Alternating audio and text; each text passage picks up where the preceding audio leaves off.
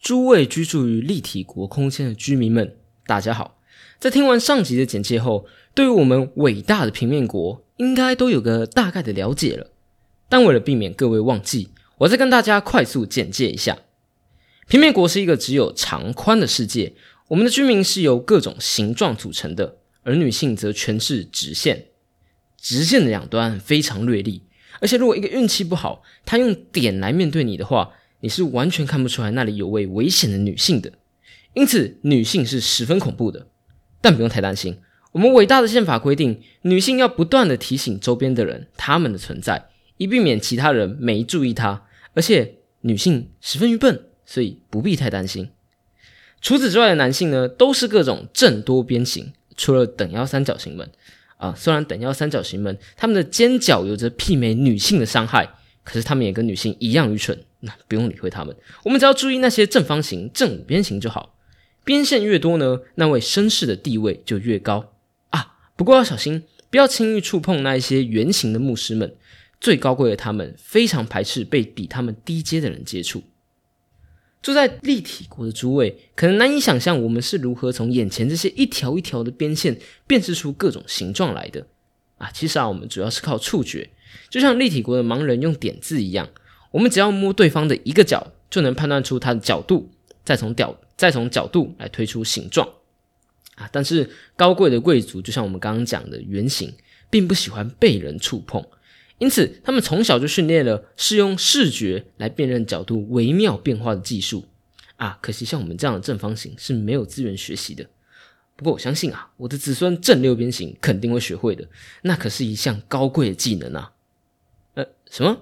你说只要把边涂上颜色，就可以让大家看得出来谁是谁了？嗯嗯，请不要告诉别人这种想法啊！不是，应该说我们不存在颜色这种东西，就算有，这也只在传说中而已啊！不谈这个，你们看这边吧。我们继续往这边走呢，我们会看到一片五角形的房子，这就是那一群正方形们住着的房子。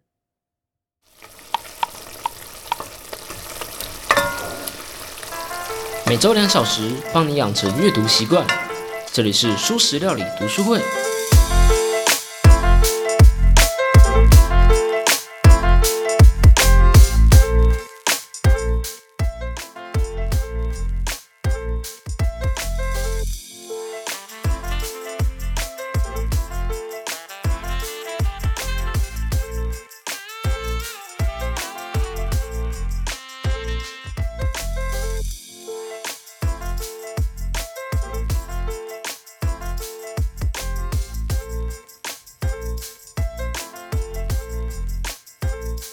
Hello，Hello，大家好，我是你们平面国的向导小 P。哦，我真的好爱这本书，我好爱平面国第一节那个对于维多利亚时代阶级制度还有男女不平等这些社会事件的讽刺。不过你可能会好奇，为什么要讽刺那么久以前的社会制度呢？呃，很简单，因为这位作者就是那个时代的人呐。这本书是一百多年前的小说啊。不过，我觉得经典之所以可以被称作经典，就是因为每个时代看这本书都可以有不同的感受。平面国的作者呢，是一个叫做艾德温 ·A· 艾伯特的英国人。那个时候的年代呢，就是十九世纪的维多利亚时代。由于工业革命的兴起，人们开始有了阶层的流动，劳动阶级可以靠着赚钱慢慢进展成中产阶级，中产阶级也能运用某些渠道慢慢往上攀爬。最有趣的就是因为每个阶层都有机会晋级，所以这个阶级的价值观更加根深蒂固的在每个阶层当中，也让各个阶层都没有太多的欲望发起革命来推翻阶级制度。米勒就在其著作《论自由》中说到了维多利亚时代的一个注解，那就是在这个年代，从社会的贵族阶级乃至于平民阶级，没有一个人逃得出被审定的命运。我前几天呢，和朋友在聊到嗯这个东西的时候，就在聊到这本书的时候，然后他们提到了另外一个呃，我应该要想到但是没有想到的，就是印度的种姓制度，那也是一种阶级。而且我觉得，呃，我们那时候讨论的结果是，印度的种姓制度设计的更好。为什么？因为你是看不到你的阶级会往上升的，可是实际上你是有可能靠这一辈子做好事而使你的阶级往上升的。所以他们会要你，所以你会想要好好的把这辈子做好。可是因为你看不到你的未来，或是你死后你轮回转世之后到底会不会升职，所以你只能去相信你有可能会升职。因为如果你不相信的话，那假设这是真的该怎么办？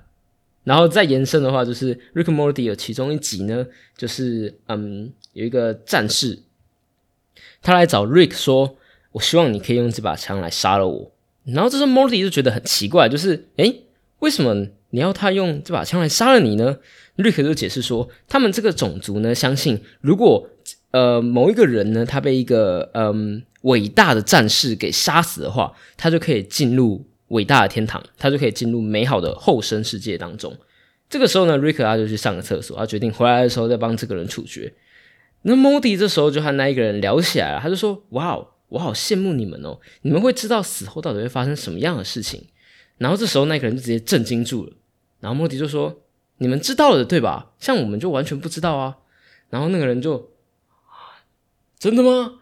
然后莫迪就说什么：“你们这样完全不知道死后到底会不会发生这种事情，那你就可以这样把你的性命交给其另外一个人。”这个时候，Rick 刚好回来，然后这个人就整个惊慌了，他忙把枪夺回来，然后疯狂的往外面跑，因为他不想要再被杀死了。但是他跑出去的时候，刚好不小心被一台车给碾过去，结果发现，我靠，这他妈竟然是真的！然后他的灵魂就这么被拖入地狱当中，因为他没有被一个伟大的战士给杀死。嗯。好，我也不太确定要讲这个到底是为了什么。反正这就是我们从啊这个阶级制度聊到了印度的种姓制度，然后我们那时候讲到了这个来世的生活，还有你为什么要相信之后，最后聊到 Rick m o d y 里面去。好，就是一个有趣的插曲。好，继续讲回来这本书，在维多利亚时代呢，这个时代也是一个强调传统女性美德的年代。简单来说呢，这是一个阶级分明、守旧、排斥异类、藐视女性的一个时代。再来看看平面国当中的设定，女性是线条，里面的阶级制度靠边线来区分，愚蠢的等腰三角形和至高无上的圆形牧师，我觉得这些讽刺其实是拿到现代来看，依然是十分有趣的。可是这本书不止于此，这本书最让嗯怎么说呢？我觉得这本书影响后世最深的一个章节，并不是第一章节，而是第二章节其他世界，就如这本书的原文名称一样。Flatland: A Romance of Many Dimension，平面国多维度的浪浪漫。既然有平面这个二维空间，那其他维度的空间又是如何的呢？在平面国这本书呢，它的主角是一个正方形，他是一个数学家。在一次的梦中，他梦到了线段之国。起初，正方形以为他来到了女人国，毕竟啊，在他的国家嘛，线段就是女人。可是他后来了解到了，原来这就是一维的空间，这是线段之国的每一个人，或者是呃每段线，他们都是没有办法移动的。他们的邻居就是一辈子的邻居，他们只要生在这个地方，那他旁边永远都是那一个人，不会变。那他们该怎么对话和繁衍后代呢？他们靠着声音来对话，也用声音来繁衍后代，蛮神奇的。但是详细的东西有点复杂，我这边就不讲了。在这个线段国呢。碰触对方是死刑之罪，因为他们担心碰触会担心，呃，他们会导致粉身碎骨。就他们因为每个人都是线段嘛，每个人都很脆弱。从正方形的角度来看，他们觉得线段之国简直愚蠢，竟然不知道真正的世界其实是二维的，他们根本就没有必要困在自己的小线段当中。正方形可以看透每一个线段的长短和身体的内部，可是这对线段之国的国民来说是完全想象不到，根本完全不可能的事情。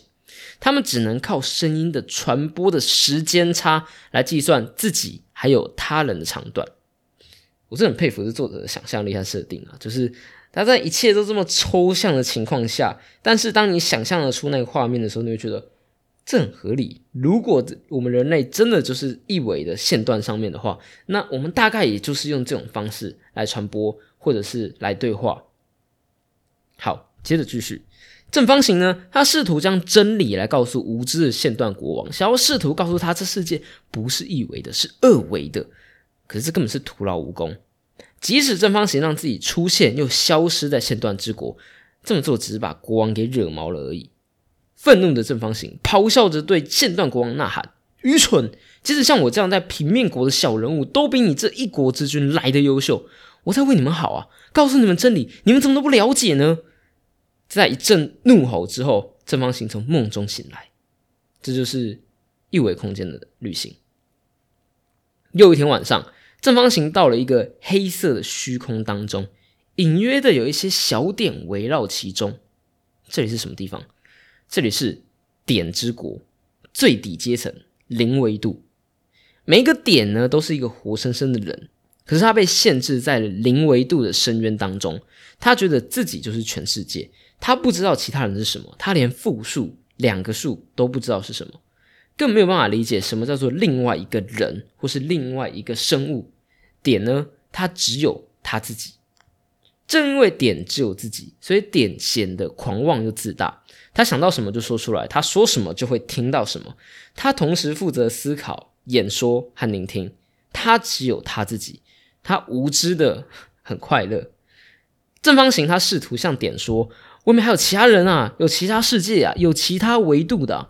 可是点只是一拍脑门的说啊，没有错，外面有其他世界，其他人，我怎么那么聪明啊，自己就可以想到这些了？这真是伟大的天赋啊！这世界就是这样子的。点之国的国王呢，就算可以接受你的观点。也没办法理解这是来自他人的想法，因为他根本就感受不到他人，他无知到以为自己无所不知，无能到以为自己无所不能。点和线乍看之下好像不太一样，可是实际上他们都是被困在自己的世界当中。线段因为还有其他人，所以看起来没有那么自大。可是对于小圈圈，就是这个线段之国以外的知识，完全无法接受。而点呢，更是如字面意识上面的，完全只在自己的世界当中，甚至可以说整个世界就只有他自己而已。不知道为什么，我一直不断的联想到过去提到的，嗯，开放警觉性。我真的蛮常想到这东西的。开放警觉性呢，我再来重新帮大家复习一下，它是由雨果·梅希尔在著作《Not Born Yesterday》中提出的。他用演化的角度来看人类对于讯息的接收方式。他发现，人类如果开放但不警觉，也就是非常容易上当，那人类根本活不下去，这个物种很快就会消失了。所以提出，人类要不是固执，也就是不开放不警觉，要不然就是既开放又警觉。而点呢和线呈现的就是不开放又不警觉，对于自己世界中的知识觉得理所当然，对既有的知识完全不警觉。